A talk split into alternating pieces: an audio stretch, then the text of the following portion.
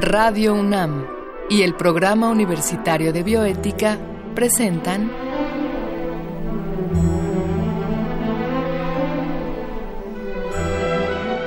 El Árbol de las Ideas. Arte, ciencia y filosofía para la vida. Con Paulina Rivero Weber.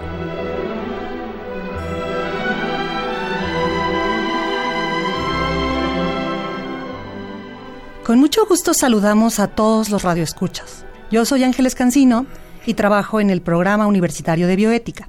Estamos al aire el día de hoy para la transmisión de nuestro programa El Árbol de las Ideas, Arte, Ciencia y Filosofía para la Vida. En esta ocasión hablaremos de un tema que por lo menos a mí me apasiona, cosificación de la naturaleza. Y para ello contaremos con la presencia del doctor Ricardo Noguera Solano. De manera previa, vamos a escuchar una cápsula que el PUB y Radio UNAM han preparado para esta ocasión. Recursos naturales, recursos no renovables, materias primas, recursos humanos, ejemplares. ¿Has usado estas expresiones? No sería extraño. Están hasta en los libros de texto. ¿Y entonces? Pues aunque parezcan inofensivas o neutras, conllevan una fuerte carga ideológica. La cosificación de la naturaleza es muy común en Occidente desde hace siglos. Grandes narrativas religiosas, filosóficas e incluso científicas nos han llevado a concebir a la naturaleza como un objeto. Hablamos de ella como si animales, montañas o ecosistemas fueran cosas inherentes o inanimadas. La expresión recursos naturales, por ejemplo, implica que el agua de los lagos, la madera de los árboles, la miel de las abejas y la piel de los cocodrilos no son sino objetos a los que podemos recurrir. Como todos los seres vivos, los seres humanos necesitamos cosas y herramientas para seguir viviendo. El problema no es ese. El meollo del asunto está en que nuestra visión cosificante de la naturaleza nos ha llevado a una crisis ecológica sin precedentes. Saqueamos, destruimos y alteramos miles de ecosistemas sin la más mínima consideración ética. Nos sentimos dueños de todo y todo lo convertimos en mercancía. Hemos sobreexplotado a la naturaleza sin darle tiempo siquiera para que sea capaz de regenerarse. Y ahora estamos siendo testigos de una extinción masiva de especies animales y vegetales. La cosificación de la naturaleza se basa en el antropocentrismo, la creencia de que todo en el universo existe únicamente para el ser humano. Desde el punto de vista del antropocentrismo, nosotros no somos parte de la naturaleza y somos superiores a ella. Este sistema de ideas le ha hecho mucho daño no solo al planeta, sino a nosotros mismos. ¿Por qué hemos cosificado de tal manera la naturaleza? ¿De dónde provienen estas ideas? El antropocentrismo, y por ende la cosificación de la naturaleza, vienen de ideas tan antiguas como el cristianismo. Conforme a este, Dios le dio al hombre todo lo que existe en la tierra para su beneficio y dominio exclusivo, o al menos eso dice el Génesis. De igual modo han sido muy influyentes ideas filosóficas como la de René Descartes, quien decía que solo existe el hombre pensante y la materia inanimada. Para Descartes, los animales no son sino mecanismos incapaces de sentir. Hay cientos de ejemplos. El filósofo inglés Francis Bacon consideraba que el hombre debe someter y dominar a la naturaleza por medio del conocimiento, al día de hoy, en un sinnúmero de casos, la ciencia y la tecnología siguen concibiendo a la naturaleza como materia inanimada, mecánica e inherente. Aunque la cosificación predomina en las sociedades modernas, a lo largo de la historia han existido culturas que han mostrado más consideración, respeto y cuidado hacia la naturaleza. Las culturas precolombinas concebían a hombres y mujeres como hijos de la madre tierra.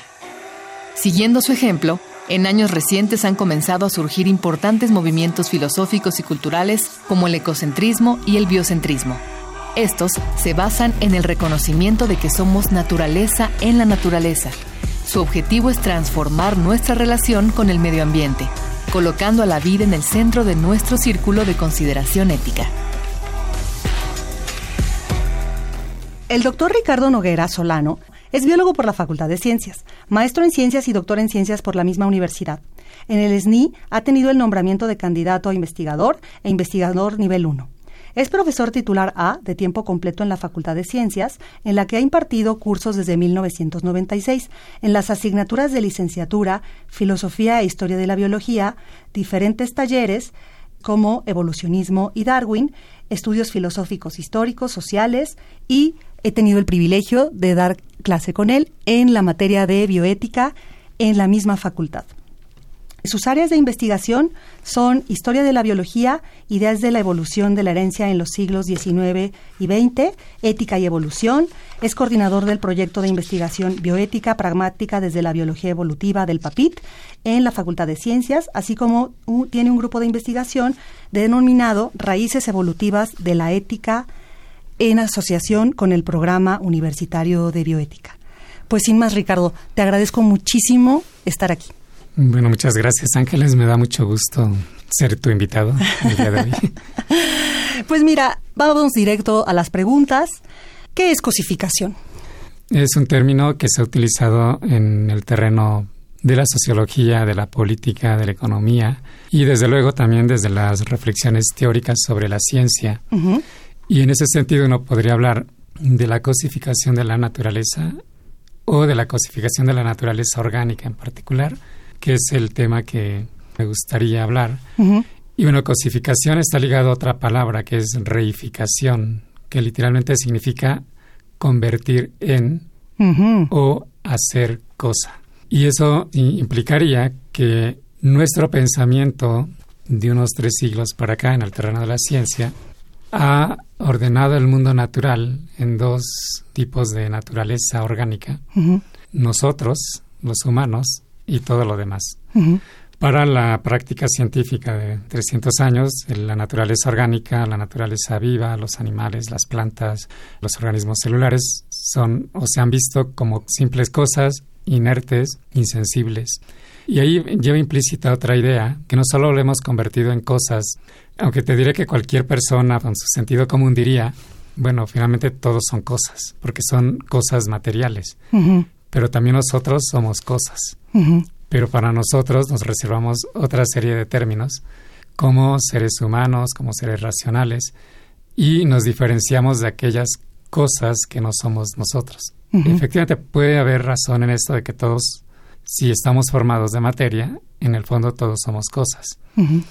Pero entonces, ¿por qué nos cuesta trabajo no atribuirle nuestras cualidades y propiedades humanas a todo lo demás orgánico. Bueno, eso yo creo que lo podemos discutir ahorita. Ahorita quisiera que nos quedáramos con esta idea de que la práctica científica convirtió a la naturaleza en cosas que nos sirven, que nos dan ciertos beneficios, que nos son útiles, que las utilizamos de manera cotidiana. Y lo que ha hecho la práctica científica es tratar de conocer esas cosas para dominarlas, controlarlas, beneficiarnos, etcétera.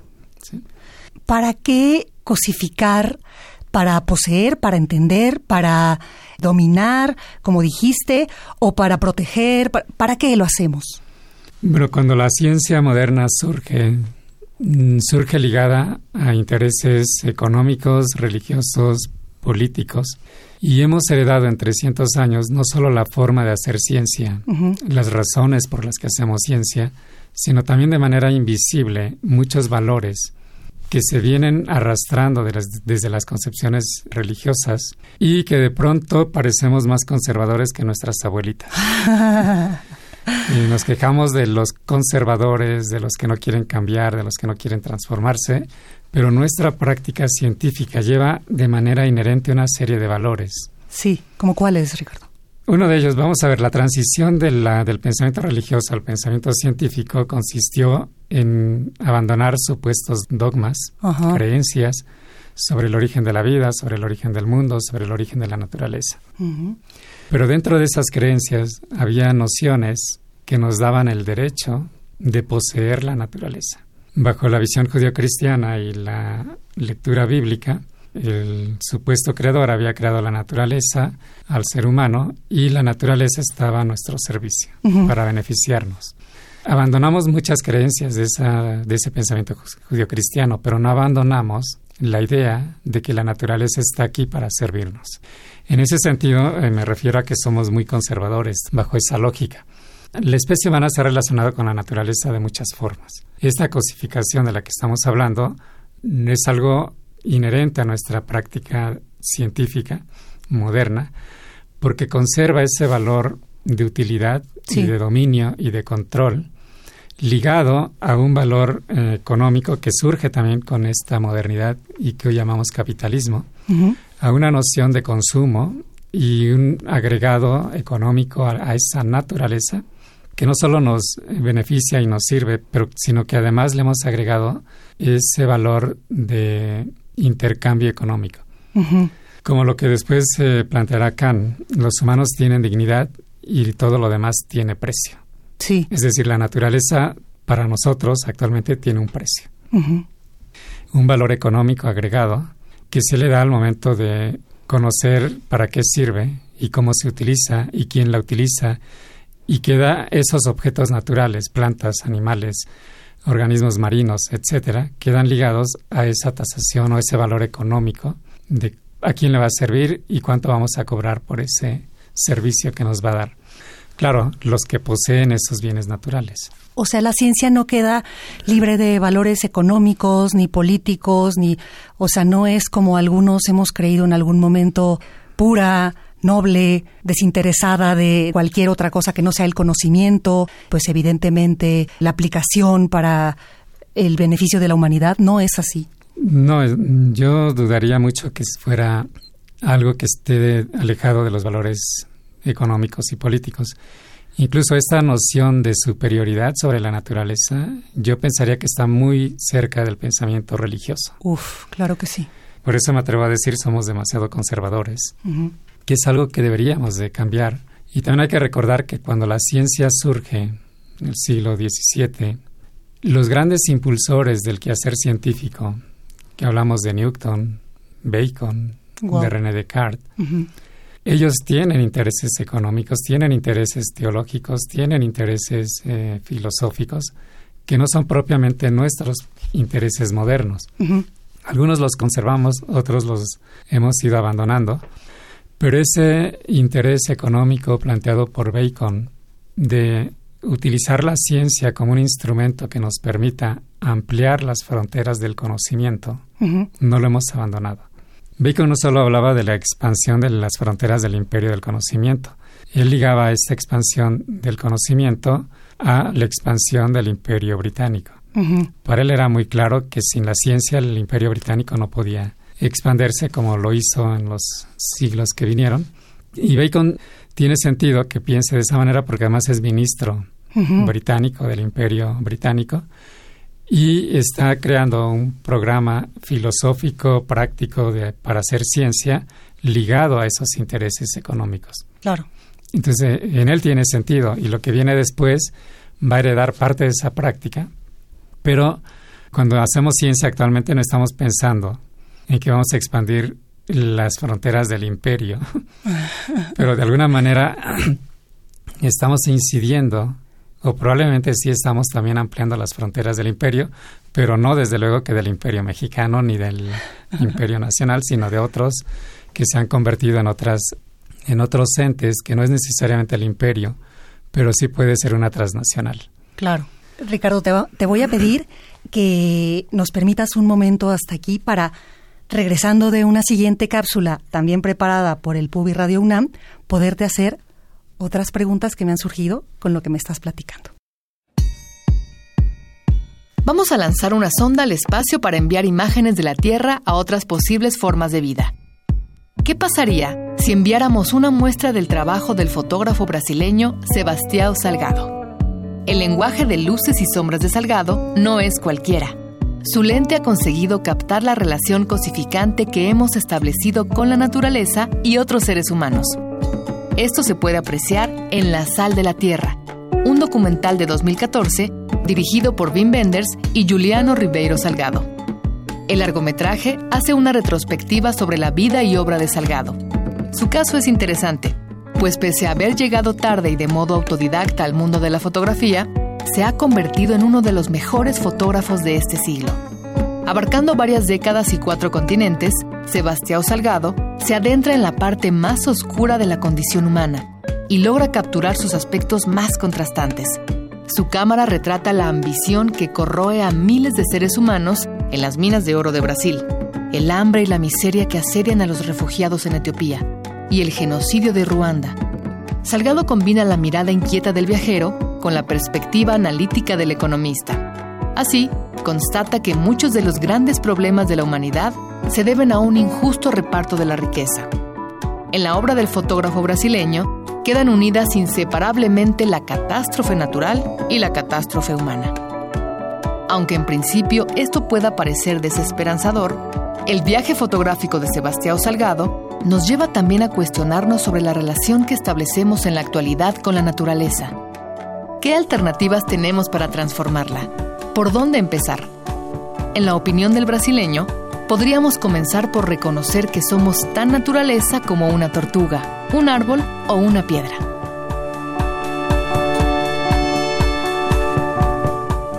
Pues regresamos, Ricardo. Esta plática me está generando muchísimas preguntas. ¿Estás queriendo decir de alguna manera que lo que Francis Bacon empezó sigue hasta nuestros días? Sí. no de la misma forma, no de la misma intensidad. Hay cambios, desde luego. Ajá. Pero, y además hay otros elementos. Sí. Eh, otro de los elementos importantes en el término filosófico de la práctica científica es el elemento cartesiano. Cuando René Descartes impulsa esta práctica científica moderna, también hace una clara separación de la naturaleza que vamos a investigar y hace esa separación hablando de la res extensa y la res cogitans. La segunda para referirse a la naturaleza humana, que tiene capacidad racional, que tiene capacidad moral, que tiene creatividad, que tiene imaginación, que tiene todas las cualidades atribuibles en términos filosóficos al ser humano. Sí. La red extensa es todo lo demás, árboles, plantas, animales, bacterias, todo lo Ah. demás vivo, Ajá. Que es insensible, que no tiene racionalidad, Ajá. ninguno de los atributos que tiene el ser humano. Ajá.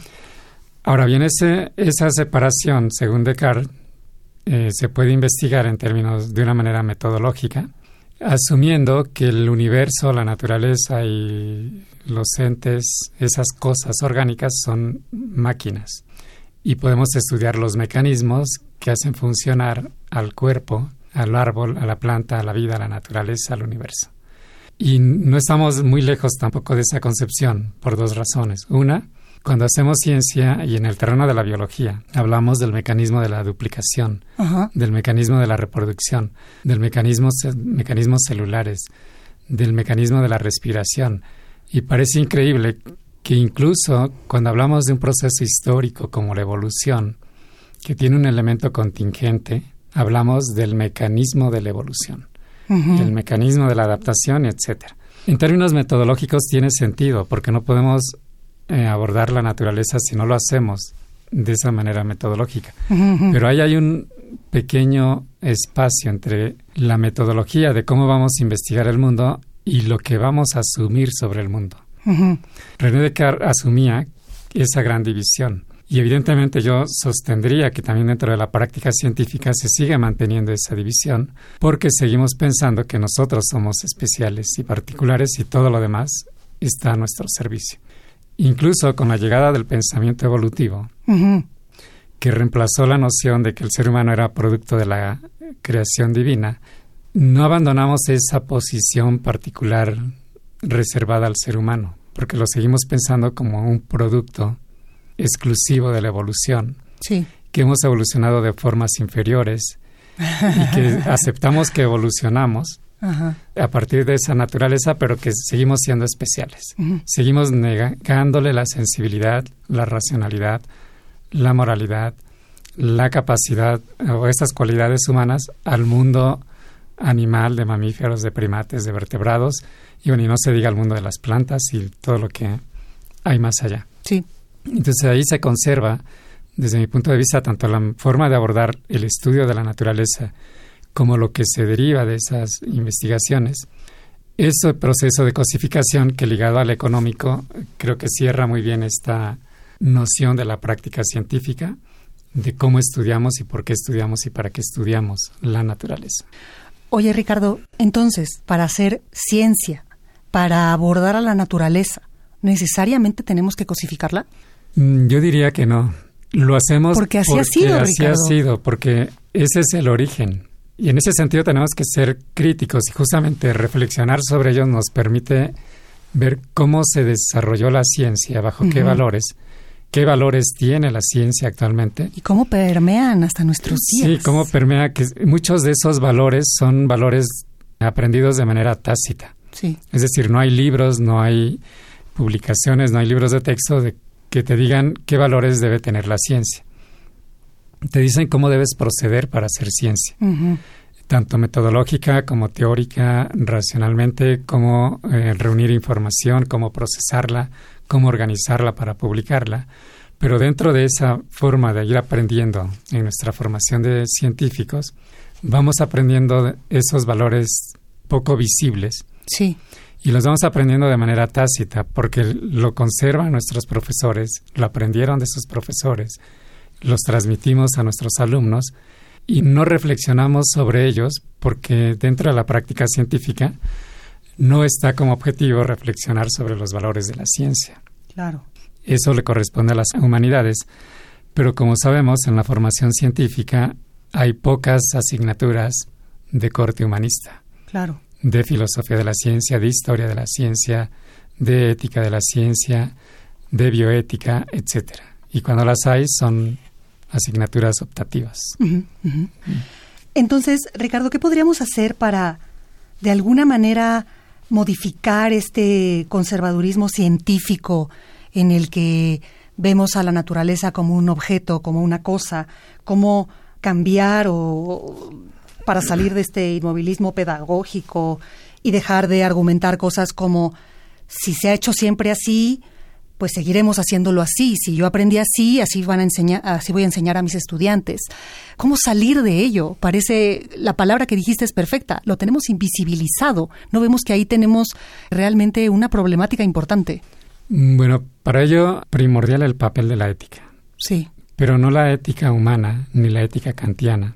Como dije hace rato, Kant separaba al mundo en dos espacios, las cosas con dignidad que serían los humanos, y todo lo demás que se le puede poner precio. Mm.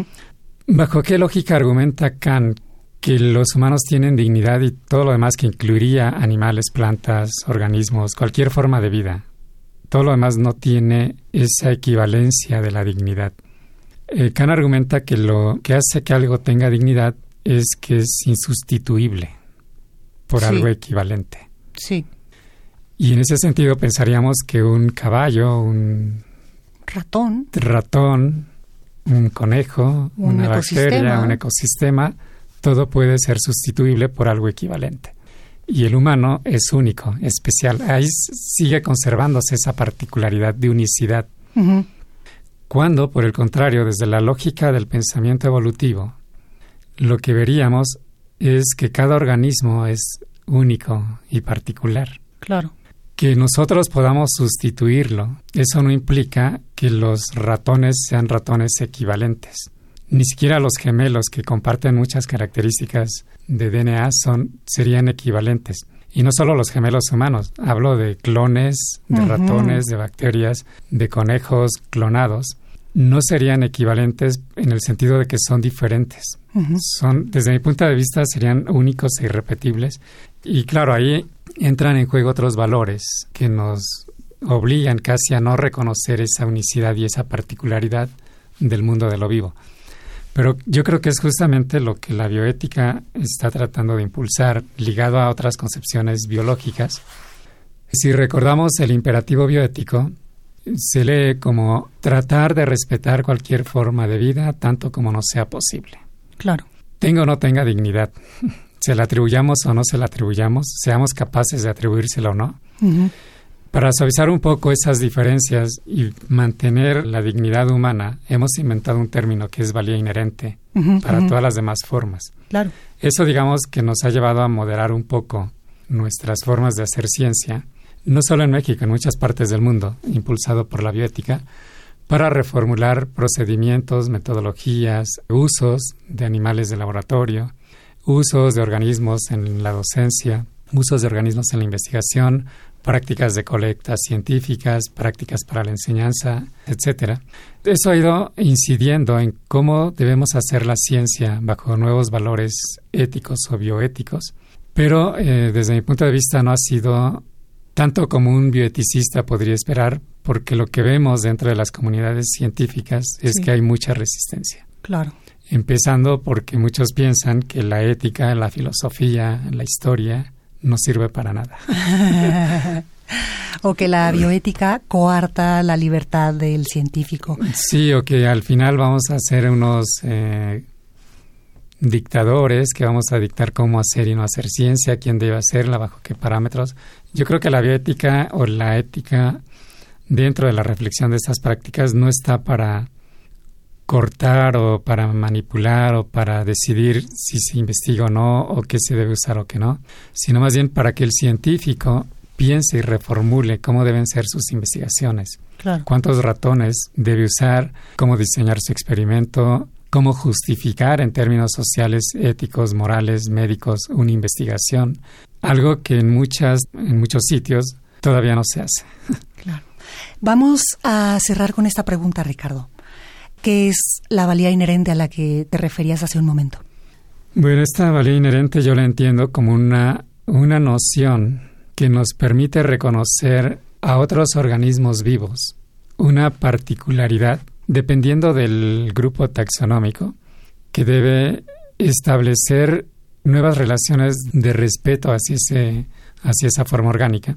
Por ejemplo, cuando hablamos de vertebrados, estamos hablando de otra propiedad como la sintiencia, que nos hace asumir que esos organismos sienten y por lo tanto agregado a esta noción de valía inherente nos lleva a considerar cómo debemos tratarlos. O sea, valen por sí mismos, no porque nosotros les pongamos precio. Eh, ya no deberíamos de guiarnos por el valor del precio, sino por lo que ellos valen como organismos que tienen esa sintiencia y eso le da riqueza a esa noción de valía inherente.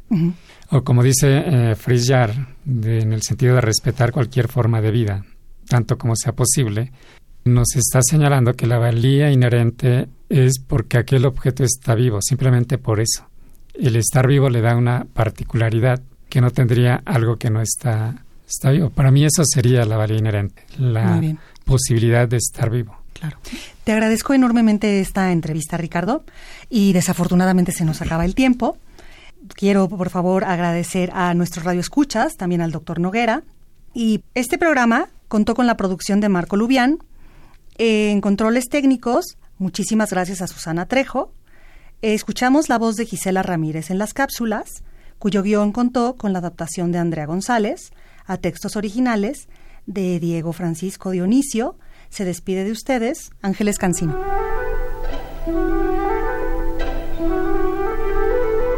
Radio UNAM y el Programa Universitario de Bioética presentaron